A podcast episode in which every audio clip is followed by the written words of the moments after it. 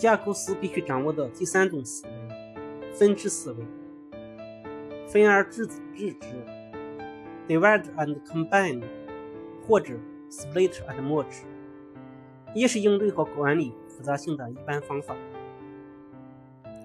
下头展示一个分支的思维流程图。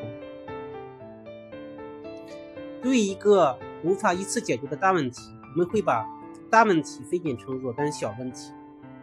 如果小问题还无法直接解决，则继续分解成子子问题，直到可以直接解决的程度。这个是分解的过程。然而，将子子子问题的解组合拼装成子子问题的解，再将子问题的解组合拼装成原问题的解，这个是组合的过程。面试是为了考察候选人的分支思维。我经常会面一个分支题，给你一台八 G 内存、五百兆磁盘空间的普通电脑，你如何对一个一百 G 的大文件进行排序？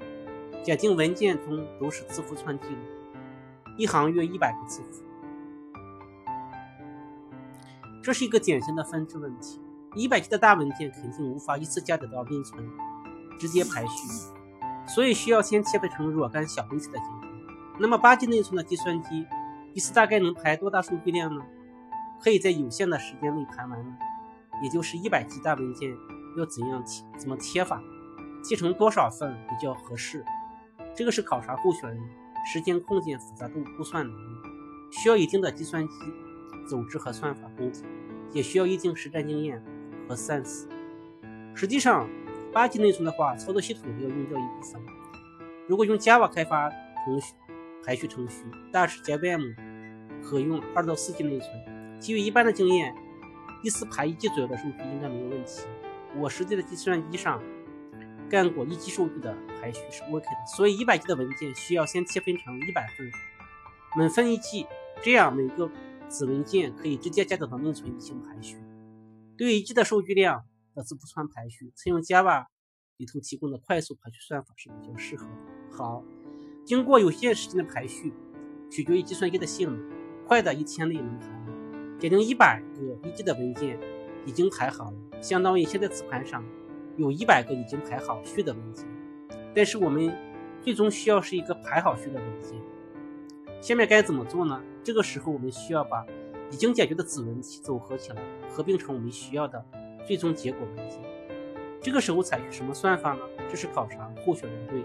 外排序和归并排序算法的掌握程度，我们可以将一百个排好序的文件进行两两归并排序，这样不断重复，我们就会得到五十个排好序的文件，每个文件是二级然后再两两归并，不断重复，直到最后两个文件归并成目标文件，这个文件就是一百级并且排好序的，因为是外排序加归并排序，每次只需要读取。当前索引之下的文件记录到内存进行比较，小的那个输出的目标文件，内存占用极少。另外，上面的算法是两路归并，也可以采用多路归并，甚至是采用堆排序进行优化。但是总体分支思路没有变化。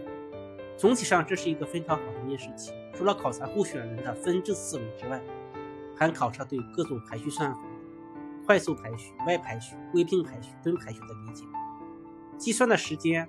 空间复杂度估算、计算机的内存、内外存特性和组织、文件操作等等，实际上能完全回答清楚这个问题的候选人极少。如果有幸，我面到一个，我会如何如获至宝，因为这个人有成这门优秀架构师的潜质。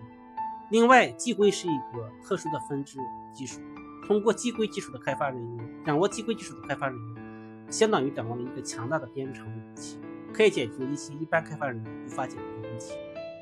比方说，最近我的团队在研发一款新的服务框架，其中包括切约解析器、Parser 代码生成器、Code Generator、序列化序列化器、Serialize 等组件，里头大量需要用到递归的思维和技术。没有这个思维的开发人就干不了这个事情。所以我在面试候选人的时候，一般会。出递归相关的编程器，让候选人的递归思路。大自然中递归结构比比皆是。如下图大家有兴趣不妨思考：大自然通过递归给我们人的各种启示，比如有的像树叶，有的像像葵瓣，有的像蜗牛。